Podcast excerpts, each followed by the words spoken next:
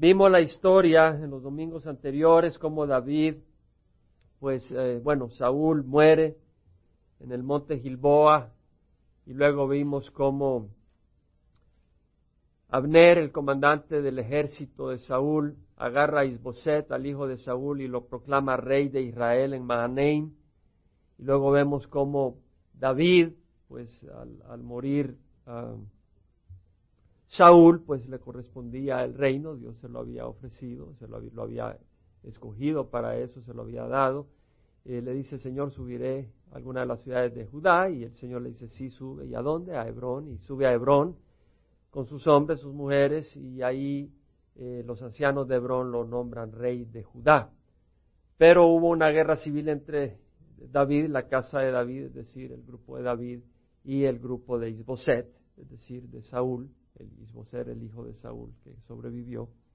Y durante esa tensión que hubo, porque hubo una guerra entre ambos, es decir, una enemistad, eh, Abner eh, tuvo una confrontación con Joab y sus hombres, Abner y sus hombres, y ahí Joab, eh, el, hermano de Joab, Asael, sale corriendo para perseguir a Abner, y Abner le dice, no me persigas, te voy a, tener, te voy a terminar matando. Pero eh, él insiste y Abner pues termina matando a Asael y eso se vuelve una cosa amarga en Joab. Y, y lo que hacen es que cuando Abner regresa es decir, el comandante de Isboset, eh, Abner, la primera era de, Saúl, eh, busca una excusa, por decir así, busca ofrecer una excusa para entrar en conflicto con Isboset y pasarse al bando de David y ofrecerle a David el reino de todo Israel, no solo de Hebrón. Y lo que hace es se va con la concubina de Saúl, o sea, la que antes cuando Saúl estaba vivo era su concubina y al allegarse a ella provoca recelos por parte de Isboset y le dice, ¿qué haces tú acostándote con la concubina de mi padre? Y ese, esa acción era un símbolo de aspirar al reino. No creo que Saúl, eh, que Isboset, perdón, que Abner estaba aspirando al reino.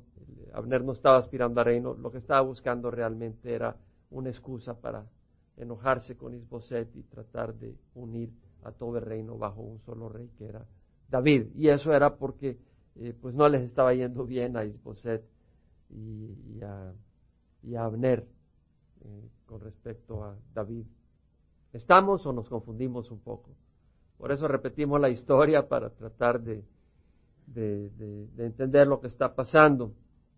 No quería entrar en tanto detalle, pero terminé dando más detalle tal vez de lo que tenía en mente. Pero siempre la historia es buena. El punto es que Joab como estaba enojado con Abner, porque Abner había matado al hermano de Joab, y Joab mata a Abner. El comandante pues de Isboset eh, muere y eh, en eso nos quedamos.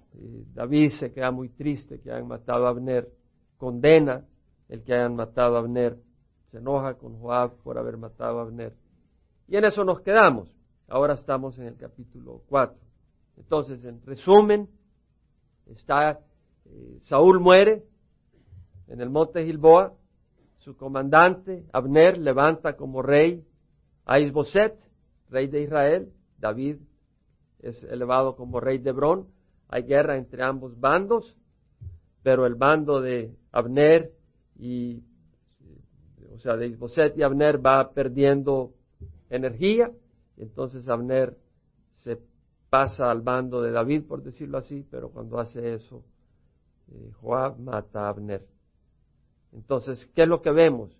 Que Israel ahora va a estar bajo el mando de David, pero Isboset se queda en el aire, porque su comandante le ha dado la espalda, ha negociado que todo Israel esté a favor de David, y él, pues que era rey supuestamente del resto de Israel, no por voluntad de Dios, sino por decisión de hombre, de él mismo y de Abner, se queda en el aire. Y es acá donde vamos a pasar. Capítulo 4, versículo 1. Cuando oyó Isboset, hijo de Saúl, que Abner había sido muerto en Hebrón, se amedrentó y todo Israel se turbó. Claro que se amedrentó Abner, perdón, Isboset. Pues habían matado a su comandante del ejército de David, lo habían matado, dijo, me van a matar a mí también, tal vez es una revancha, no sé qué está pasando.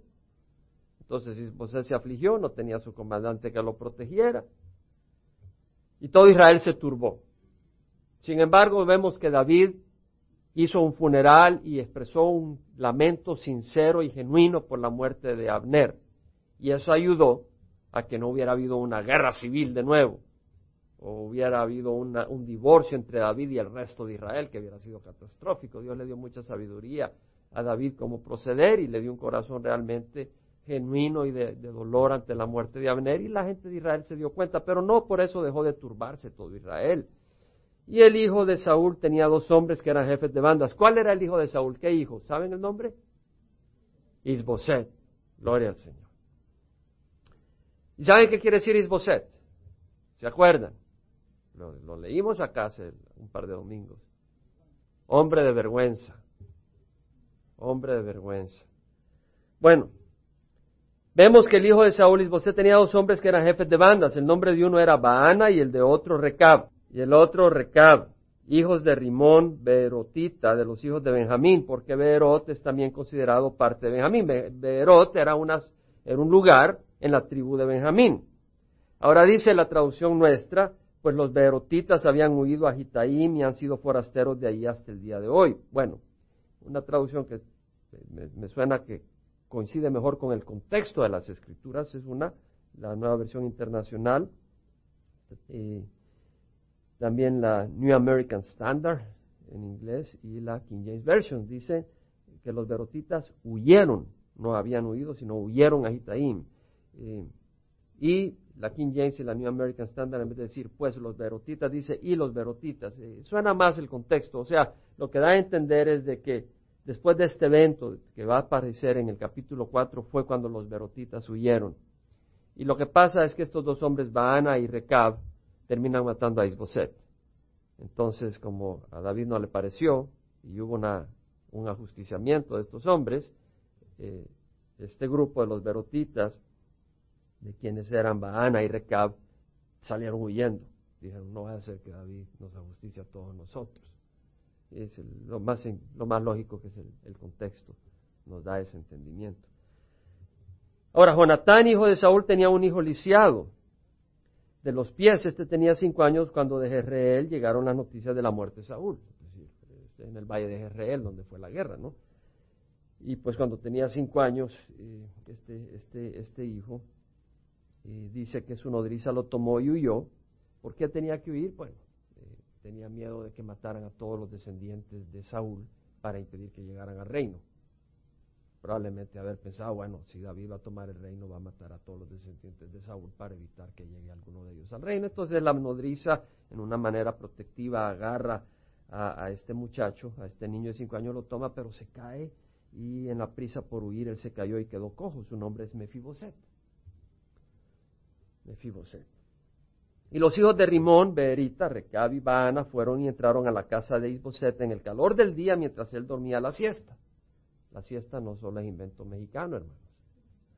También allá dormían la siesta. Y llegaron hasta la mitad de la casa como si fueran a buscar trigo y lo hirieron en el vientre. Y Recab y su hermano Baana escaparon. estos hombres llegaron y hirieron en el vientre a su rey, al que los había escogido a ellos como jefes de bandas. Y habían entrado en la casa mientras Isboset estaba acostado en su lecho, en su alcoba, lo hirieron y lo mataron y le cortaron la cabeza. Y tomaron su cabeza, anduvieron toda la noche camino de la trajeron la cabeza de Isboset a David en Hebrón. Bueno, esto haber ocurrido en Mahanaim, que estaba como a ciento, 110, 111 kilómetros al norte de Hebrón. Y pues caminan toda la noche o anduvieron toda la noche como fuera, en caballo o lo que fuera. Y trajeron la cabeza de Isboset a David en Hebrón y dijeron al rey, aquí la cabeza de Isboset, hijo de tu enemigo Saúl, el que buscaba tu vida de esta manera Jehová ha concedido hoy a mi Señor, el rey, venganza sobre Saúl y sus descendientes. Esto fue lo que dijeron estos hombres, Recab y Baana. Es el Señor el que nos ha usado para vengarte de este hombre, Isboset. Pero no era así la cosa. Dios lo usó, pero no, no era el corazón de Dios proceder de esa manera. Pero Dios usó a estos hombres y trajo justicia sobre Isboset.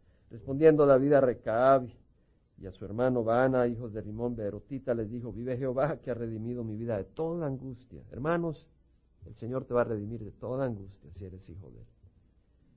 Que cuando uno me avisó diciendo, aquí Saúl ha muerto, pensando que me traía buena noticia, yo le prendí, lo maté en Ciclag, lo cual fue el pago que le di por sus noticias. ¿Cuánto más cuando hombres malvados han matado a un hombre justo en su propia casa? Y sobre su cama no demandaré ahora su sangre de vuestras manos, borrándoos de la tierra. Es decir, vemos que David no le guardaba odio a Isboset. Él dice, bueno, yo entiendo que en su manera natural de pensar este hombre toma el reino porque es hijo de Saúl. Pero yo sé que Dios me ha dado a mí el reino. David lo entiende, pero David no toma. Si él hubiera querido, hubiera peleado contra Isboset para tomar el reino, pero no, no, no fue lo que buscaba David. Y cuando matan a Isboset, él se entristece por la manera en que fue muerto. Dice, no merece morir de esa manera, qué barbaridad.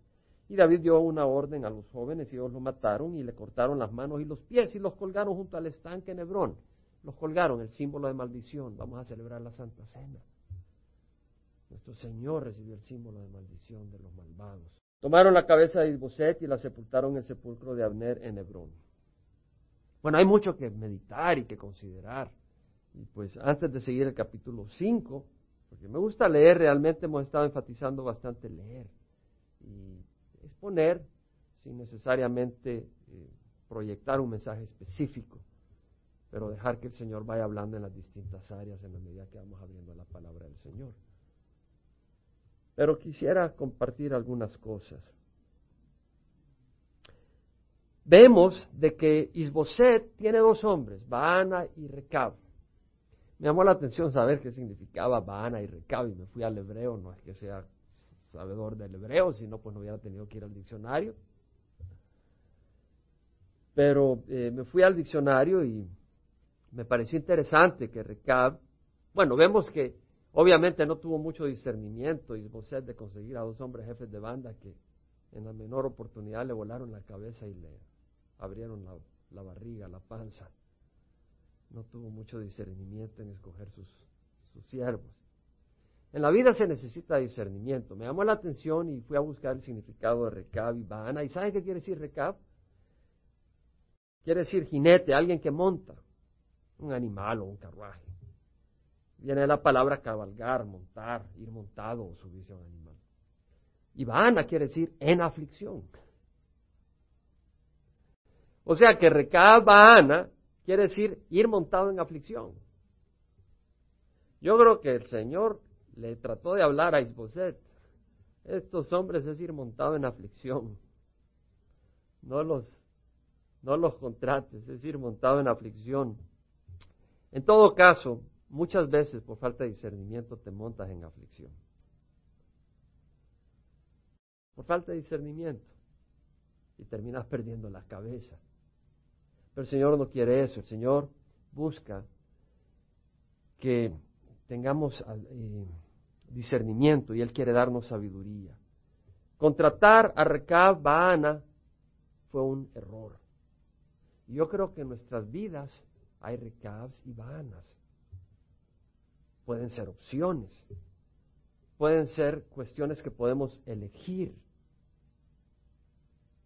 acciones posibilidades, personas, relaciones, decisiones, asociaciones que son Recab y Baana. Y tenemos que tener discernimiento para no tener nada que ver con los Recab y Baana que nos ofrece el mundo o Satanás. Tenemos que tener discernimiento.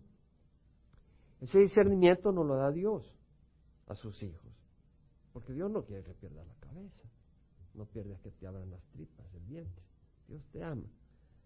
En Apocalipsis 2 y 3, siete veces dice la palabra del Señor, el que tiene oídos, el que tenga oídos, oiga lo que el Espíritu dice a las iglesias.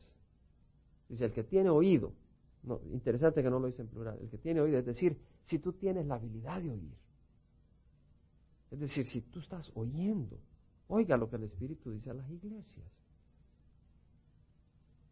Es decir, el Señor está hablando. De hecho, en Hebreos 1, 1, 2 dice Dios habiendo hablado hace mucho tiempo Hace mucho tiempo, es decir, desde hace mucho tiempo el Señor habla.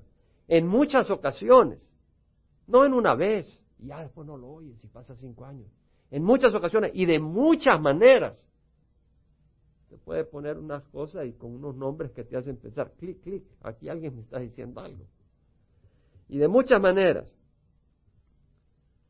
A los padres por los profetas en estos últimos días nos ha hablado por su Hijo, a quien constituyó heredero de todas las cosas, por medio de quien también hizo el universo. Dios nos ha hablado por medio de Jesucristo. Nos ha dado su palabra. Pero quiero que vayamos al libro de Hebreos, porque hay, hay enseñanza y hay enseñanza. Hay enseñanza que es leche y hay enseñanza que es carne. Y la enseñanza que es leche es muy bueno para salvación, pero no es muy bueno para discernimiento y para crecimiento. Necesitas la enseñanza que es carne. Si vamos a Hebreos 5, el autor de Hebreos nos habla al respecto. Capítulo 5, versículo 12. Aunque ya debería ser maestro, dice, otra vez tenéis necesidad de que alguien nos enseñe los principios elementales de los oráculos de Dios. Alguien te tiene que enseñar de nuevo lo elemental. Y habéis llegado a tener necesidad de leche y no de alimento sólido. Es decir, dice el autor, el Espíritu Santo, no tienes la habilidad de comer alimento sólido ahorita. Has vuelto a necesitar leche. ¿Y cuáles son los, cuáles son los principios elementales? Lo menciona el capítulo 6. Por tanto, dejando las enseñanzas elementales acerca de Cristo, no dice dejando a Cristo, sino dejando las enseñanzas elementales acerca de Cristo, avancemos hacia la madurez. No echando otra vez el fundamento del arrepentimiento de obras muertas. Es decir, no tenemos que volver a lo mismo fundamental y básico, que hay que arrepentirse de obras muertas, de la fe hacia Dios, de la enseñanza sobre el lavamiento, sobre bautizos, de la imposición de manos, de la resurrección de muertos, del juicio eterno, y esto lo haremos si Dios lo permite. El autor está diciendo, hey, eh, otra vez tienes que, necesidad de que te vuelva a hablar de estas cosas, de arrepentirte de obras muertas, de que es necesaria la fe en Dios, de la enseñanza sobre el lavamiento, de la imposición de manos. No, no, no, no estás abierto a la carne, dice. Ahora dice el versículo 13, todo el que toma solo leche no está acostumbrado a la palabra justicia porque es niño. Pero alimento sólido es para los adultos, los cuales por la práctica tienen los sentidos ejercitados para discernir el bien y el mal. Discernir. No dice los niños, adultos, discernir. Adultos, discernir. ¿Qué es lo que come el adulto? Carne no solo las cosas fundamentales, no solo el bautismo, no solo hablar del bautismo, no solo hablar del arrepentimiento, no solo hablar, hermanos, hay que tener fe, todo eso es muy importante y si es necesario lo recordaremos y lo haremos constantemente. ¿Cuál es una manera para saber que estamos siendo instruidos en la carne? Es estudiar todo el consejo de las escrituras. Porque si solo enseñas algunas cosas como hemos hablado de evangelización, del arrepentimiento, de esto y el otro, no vas a crecer, no vas a crecer en justicia, no vas a crecer en discernimiento para saber qué es lo bueno, qué es lo malo. Necesitas toda la palabra del Señor, todo el consejo de la Escritura. Si nos vamos a Primera de Corintios 3, rápidamente, Pablo vuelve a usar la misma, la, misma similitud de leche. Dice, así que yo hermanos no puedo hablar, no pude hablaros como a espirituales, sino como a carnales, como a niños en Cristo. Es decir, le está hablando a la iglesia con dice, ustedes son unos niños. Se andan peleando por cualquier cosa, hay celos por todo. no hay una madurez espiritual. Os, os di a beber leche, no alimento sólido, porque todavía no podéis recibirlo, en verdad, aún no podéis porque todavía sois carnales, pues habiendo celos y contienda entre vosotros, no sois carnales y andáis como hombres. Es decir, el que no se alimenta del consejo de las escrituras, sino que solo se alimenta de lo que te llama la atención hoy y mañana. Alguna cosa que es un poco, por decir así, llamativa. No vas a madurar espiritualmente. Y no vas a ser un cristiano maduro con discernimiento. Y es bueno discernir el bien y el mal para poder crecer. para poder saber lo que te conviene. Es interesante de que está hablando de que no está acostumbrado a la palabra de justicia porque es niño. Hay muchos que llevan años en las iglesias y vienen a una iglesia donde se enseña todo el consejo de la escritura y se aburren. Dice, no están acostumbrados a la palabra justicia. Le pones carne y, wow, yo quiero leche y se ponen a llorar. Pero necesitan carne. Entonces es muy necesario el estudio de la palabra del Señor, de Génesis, Apocalipsis, estudiar toda la escritura. Y es muy necesario que tú te expongas a la palabra del Señor lo más que puedas. Para poder madurar en toda la palabra del Señor. Y, lo hablaba con Raimundo antes del servicio, René lo menciona, y ha estado mucho en mi corazón la necesidad de practicar lo que oímos no quiere decir que tú dices, ok, ahora yo voy a ser un hombre santo, una mujer perfecta. No es el Señor el que va a hacer la obra, tú no puedes. Pero tiene que haber ese clamor en tu corazón. Ayúdame, Señor. Es necesario, siempre tenemos la opción. Siempre tenemos la opción ante las circunstancias de responder en la carne o en el espíritu.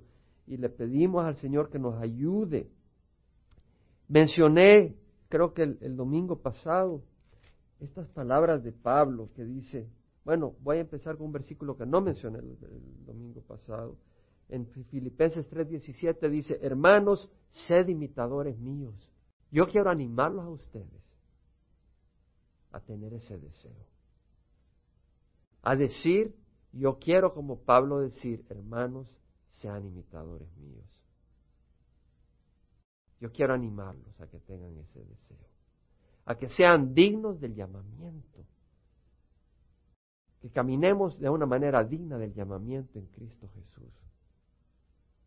El llamamiento que tenemos es elevadísimo, es caminar como príncipes del Rey del universo, es caminar como siervos y discípulos de Jesucristo, quien es luz y es paz y es amor.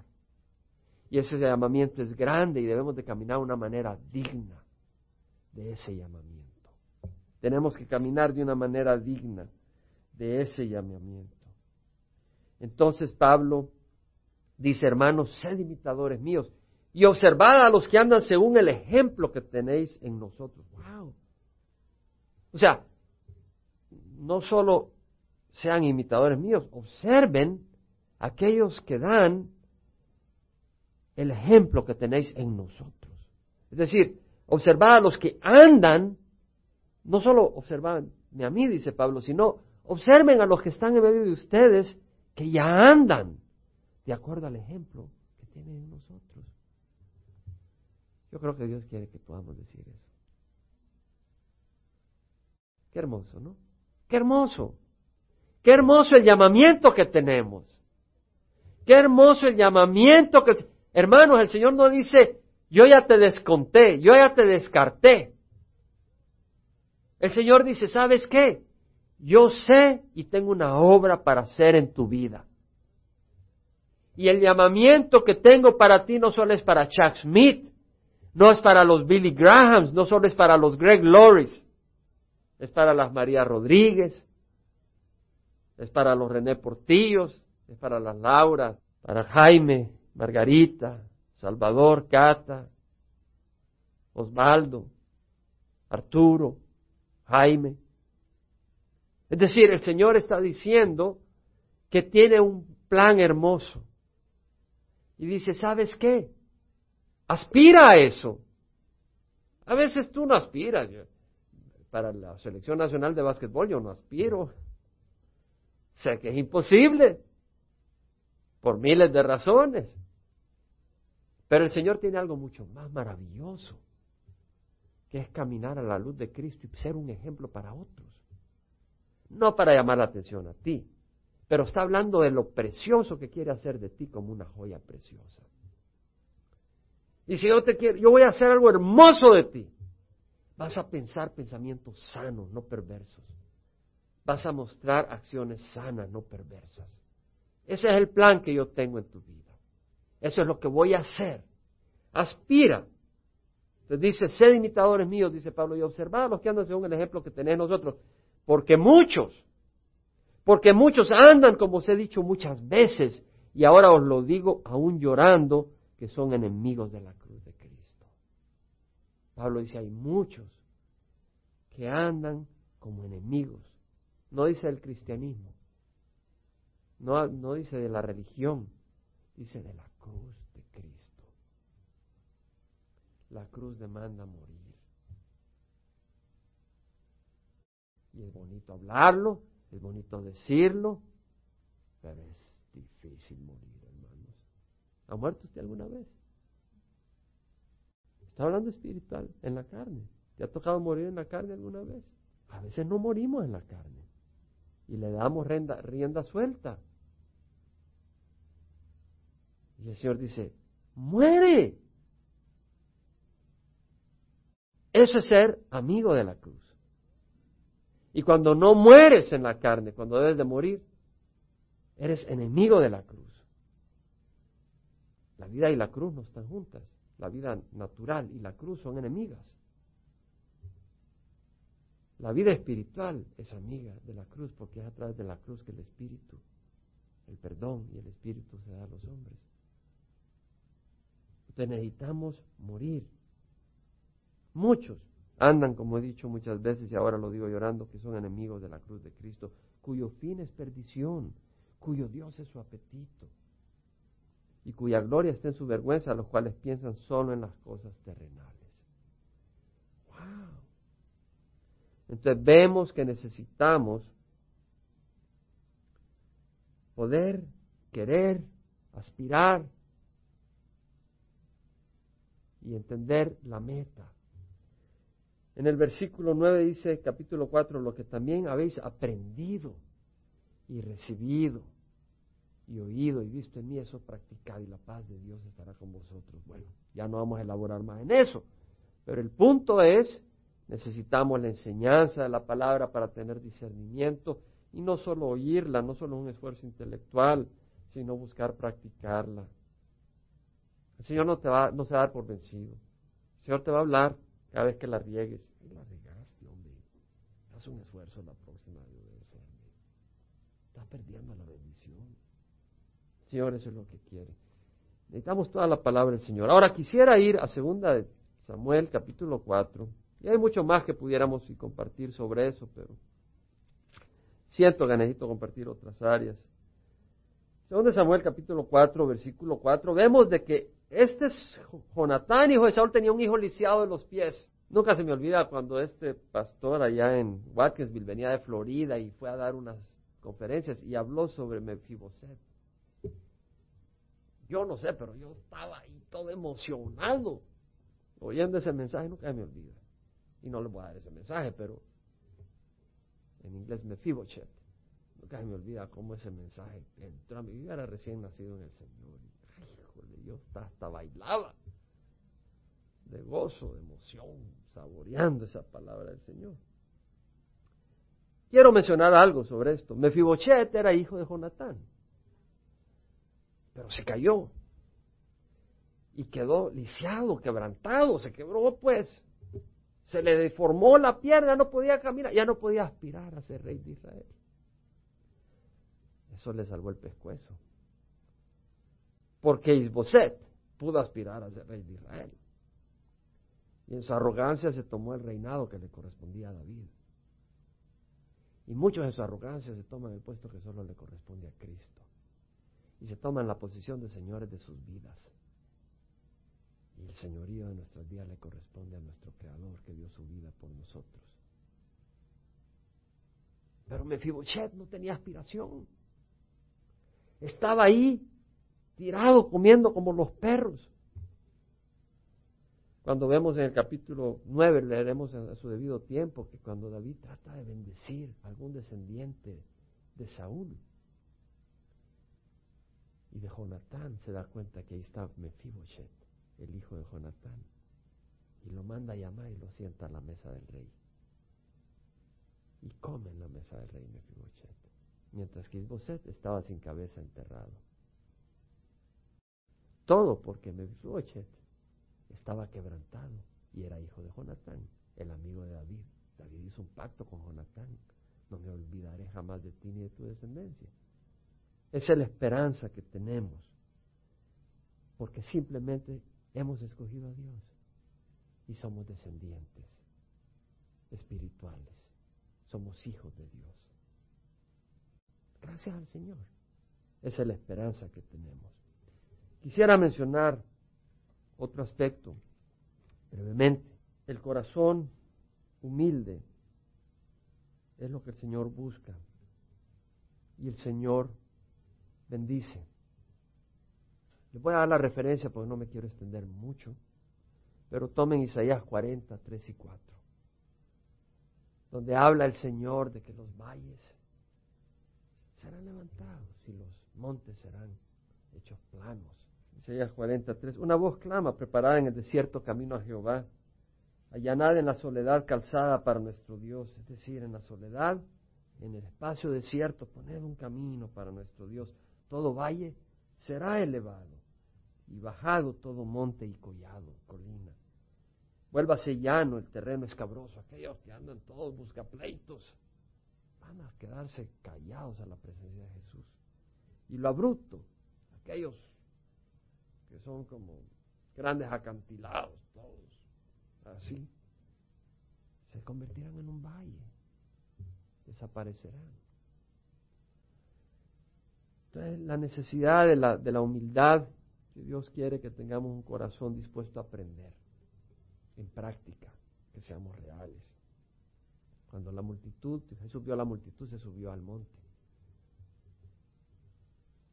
Y se sentó y los discípulos se acercaron a él, no toda la multitud. La multitud estaba abajo, estaba feliz con el Señor, los milagros y todo, pero cuando él se subió al monte, los discípulos le siguieron. La multitud se quedó abajo. Los discípulos estaban dispuestos a caminar a donde fuera y seguir al Señor, a las alturas, a los valles. Y se sentaron alrededor de Jesús. No se pararon, no sé, no estaba ahí. Y Jesús abriendo la boca empezó a enseñarles diciendo, bienaventurados los pobres en espíritu, pues de ellos es el reino de los cielos. Bienaventurados los que lloran, porque ellos serán consolados. Bienaventurados los pobres, los humildes, porque ellos heredarán la tierra. Bienaventurados los que tienen hambre y sed de justicia, porque ellos serán saciados. Bienaventurados los misericordiosos, porque ellos recibirán misericordia. Entonces el Señor nos hace ver el corazón que ha sido transformado por Dios. No el corazón que tenemos, porque es un corazón pecador. Pero el corazón que Dios va moldeando. Y Él va a terminar la obra. La va a terminar con todos sus hijos. Al final de las finales, ahorita, posicionalmente, por posición, somos justos ante Dios. Pero no necesariamente en nuestro actuar. Hoy casi le vuelo la nuca al de la gasolinera. Y si hubiera actuado en la carne, los hubiera demandado, hermanos. Pero me controlé. Pero el Señor nos manda a enterrar la carne. No, vas a no es que no vas a tener los sentimientos. Pero ¿qué hacemos? O dejamos que la carne hable o que el Espíritu hable. Tienes que. Tenemos que dejar que el Espíritu responda. En eso está la humildad, en eso está la mansedumbre. Ahora quiero mencionar algo.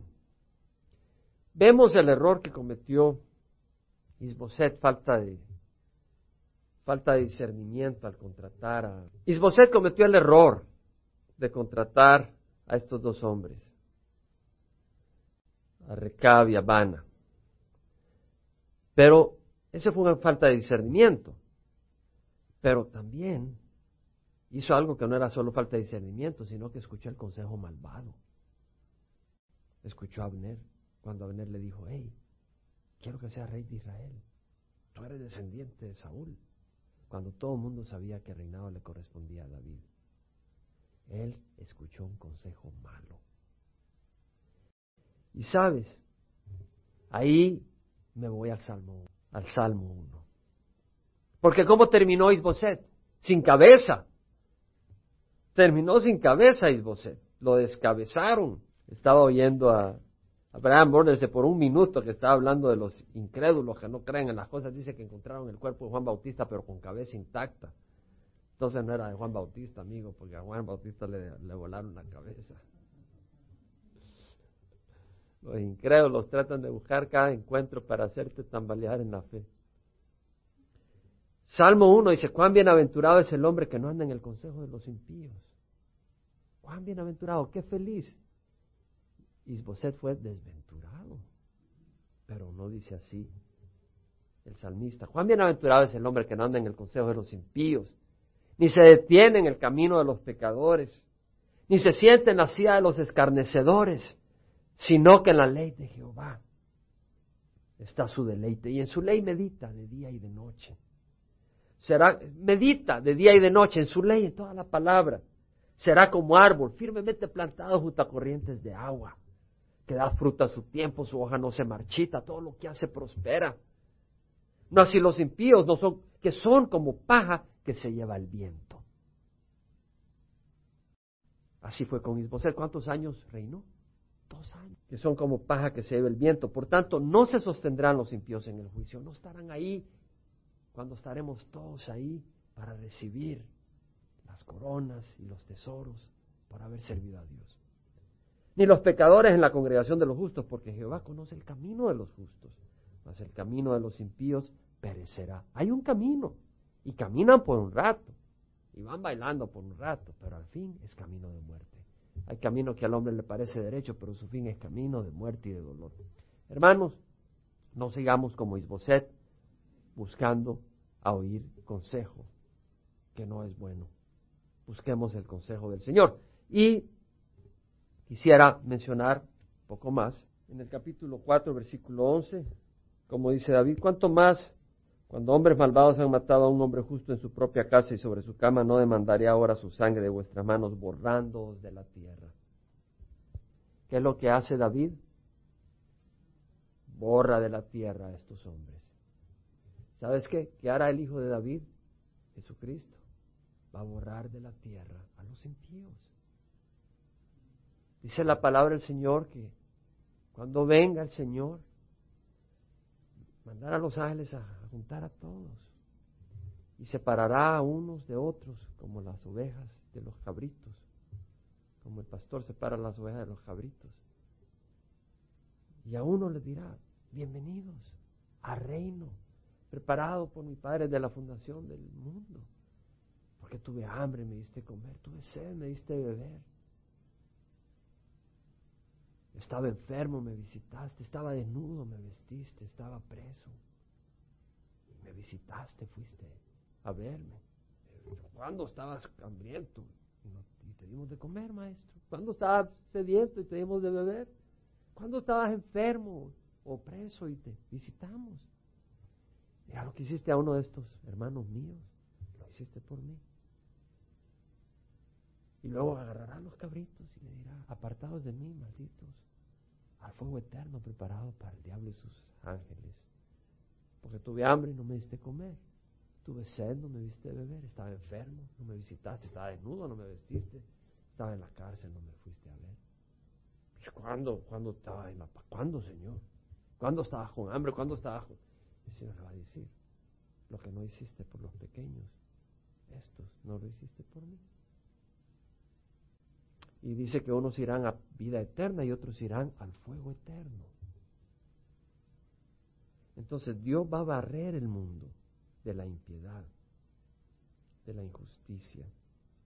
Dios nos ha dado un llamado, el llamado de caminar en justicia y en santidad. Y hay una esperanza, hay una esperanza muy hermosa. Voy a cubrir el capítulo 5, voy a pedir su paciencia.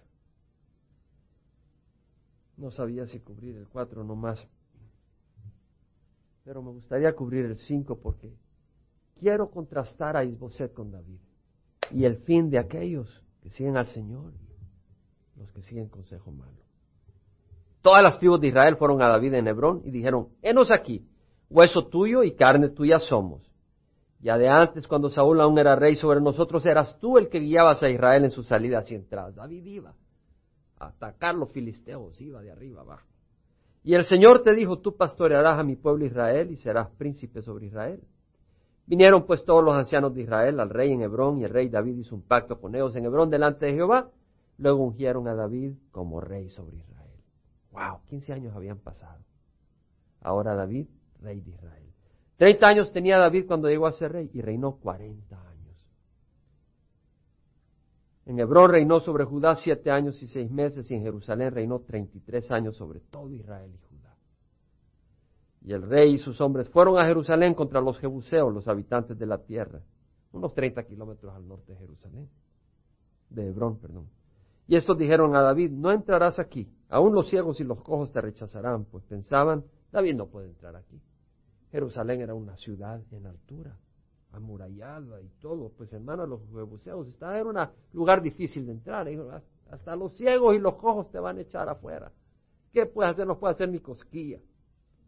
Pero obstante, David conquistó la fortaleza de Sion, es decir, la ciudad de David. Y dijo David aquel día, todo el que quiere ir a los jebuseos, que suba por el túnel del agua y llegue a los cojos y a los ciegos. Es decir, David no entró por la fortaleza, sino que se metió por un túnel de agua que llega a la ciudad para abastecerlos. Dios le dio discernimiento y sabiduría para destruir el enemigo, a los cuales el alma de David aborrece. Por eso se dice, ni los ciegos ni los cojos entrarán en la casa. David habitó en la fortaleza y la llamó la ciudad de David, y edificó David la muralla alrededor de, desde el Milo hacia adentro, es decir, desde la ciudadela hacia adentro. Puso, hizo la muralla pues alrededor de Jerusalén. David se engrandecía cada vez más porque Jehová Dios de los ejércitos estaba con él. Oh, tú viste a Juan Bautista, murió descabezado. Viste a Pedro, murió patas arriba, clavado en un fuego, en una cruz. Pablo le volaron la cabeza, pero lo que estás viendo es el cuerpo, no el espíritu. Estos hombres se engrandecieron y destruyeron ejércitos. Es decir, los demonios temblaban, los azotaban y hacían de todo, pero sabían que cuando ellos estaban sirviendo, sacaban y rescataban almas del infierno. Y fueron grandes columnas en la obra del Señor. Fueron grandes hombres espiritualmente hablando lo que Dios nos llama a hacer. Y envió Hiram, rey de Tiro, mensajeros a David, con, eso es al norte, por el área de, Líbano, a David con, eh, con, madera de cedros, carpinteros y canteros y construyeron una casa para David. Dios hasta le mandó a alguien que le construyera una casa. Nuestro Señor Jesucristo dijo, hey, no se turbe vuestro corazón. ¿Crees en Dios? Cree en mí. En la casa de mi Padre hay muchas moradas. Si no fuera así, os lo hubiera dicho, pero voy a preparar un lugar para vosotros. Y vendré y os tomaré conmigo para que donde yo esté, tú estés conmigo. Comprendió David que el Señor lo había confirmado por rey sobre Israel, Jehová, y que había exaltado su reino por amor a su pueblo Israel. Vemos de que David no dice, ay, es que yo soy. Hey, yo maté al Goliat. Él dice, no, Dios me ha confirmado por rey porque ama a su pueblo. Entonces cuando Laura está al frente sirviendo y ministrando es porque Dios nos ama a nosotros. Entonces le da ese don. Y cuando tú vienes y sonríes y amas a tu hermano, hey, Dios me ama. entonces cuando me saluda Angélica con una sonrisa y con cariño es porque Dios me ama.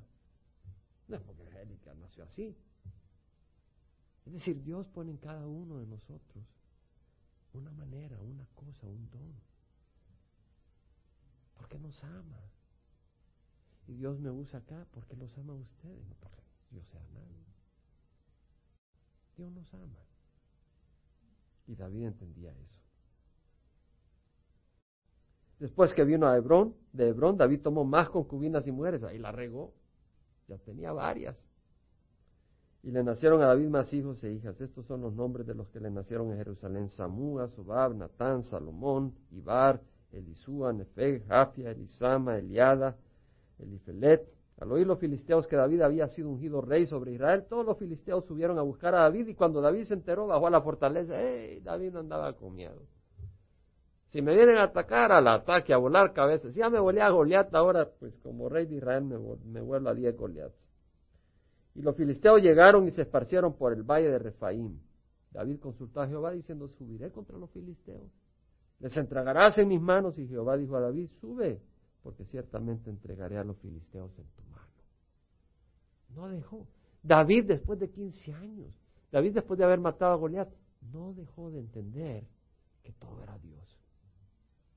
Y dice, Señor, me los vas a entregar en mis manos, porque si tú no me los entregas, yo no los puedo matar. Él entendía que la victoria estaba en el Señor.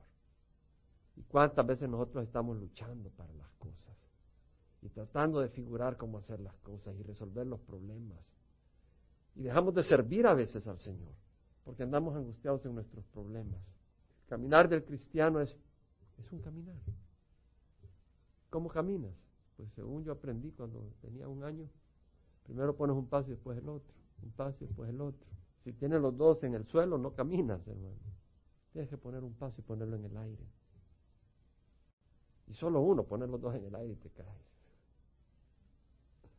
Tienes que estar, ser práctico la realidad, pero tienes que tener uno en el aire, soltarlo por fe. Nuestro caminar es por fe. David, pues, fue a Baal Perasim y ahí los derrotó. Y dijo, Jehová ha abierto brecha entre mis enemigos delante de mí, como brecha de aguas. Por eso llamó a aquel lugar Baal Perasim. Es decir, es como una brecha, es que tienes una presa de agua y de repente se rompe la presa y esa agua sale y desborda todo lo que se hace encuentro. Y se destruye al enemigo. Dios me dio la fuerza. Y ellos abandonaron ahí a sus ídolos y David y sus hombres se los llevaron. No para adorarlos, sino para destruirlos. No querían que la tierra tuviera ídolos. Después los filisteos subieron de nuevo y se esparcieron por el valle de Refaim. Cuando David consultó a Jehová, es decir, volvieron los filisteos, el enemigo no te va a dejar de atacar, vuelve de regreso. Él le dijo, no subas directamente, da un rodeo por detrás de ellos y sal a ellos frente a las balsameras. Y cuando oigas el sonido de marcha en las copas de las balsameras, entonces actuarás rápidamente, porque entonces el Señor habrá salido delante de ti para herir el ejército de los filisteos. Es decir, hey, hoy vamos a cambiar de estrategia. Quiere decir que la iglesia no debe hacer las cosas siempre de la misma manera. Si una iglesia hace esto de esta manera, otra la otra, hey, tú busca la voz del Señor. Hay una batalla personal que tú tienes. Tú tienes que buscar al Señor de manera personal para saber cómo atacar al enemigo. Y acá le dice, ¿sabes qué? Hoy quiero que lo que hagas es que le vayas por atrás. Y cuando oigas en las balsameras el tope que entra un viento y se empiezan a mover. Hey, son los ángeles, estoy enviando refuerzos. Y David arranca. Cuando oigas el sonido de marcha en las copas de las balsameras, entonces actuarás rápidamente, porque entonces el Señor habrá salido delante de ti para herir el ejército de los filisteos. David lo hizo así, tal como Jehová le había ordenado, e hirió a los filisteos desde Jeba hasta Geser. Victoria. La promesa para el siervo de Dios. Vamos a parar. Pues se podría elaborar mucho más el capítulo 5, pero pues ustedes tienen la Biblia, pueden agarrarla, deben agarrarla, pueden pedir al Espíritu Santo entendimiento, deben pedir al Espíritu Santo entendimiento. ¿Han hablado alguna vez con el Espíritu Santo? Interesante. La gracia de nuestro Señor Jesucristo, el amor de Padre y la comunión del Espíritu Santo. ¿Cómo puedes tener coinonía, comunión con alguien con quien no hablas? Santo Espíritu, ayúdame, dame entendimiento, Espíritu Santo. no es una fuerza, es, un, es, un, es Dios. En su tercera persona, en la tercera persona de la deidad. Espíritu Santo, Espíritu Santo, dame sabiduría, en mi mente y aplícate. Espíritu Santo, transforma mi corazón.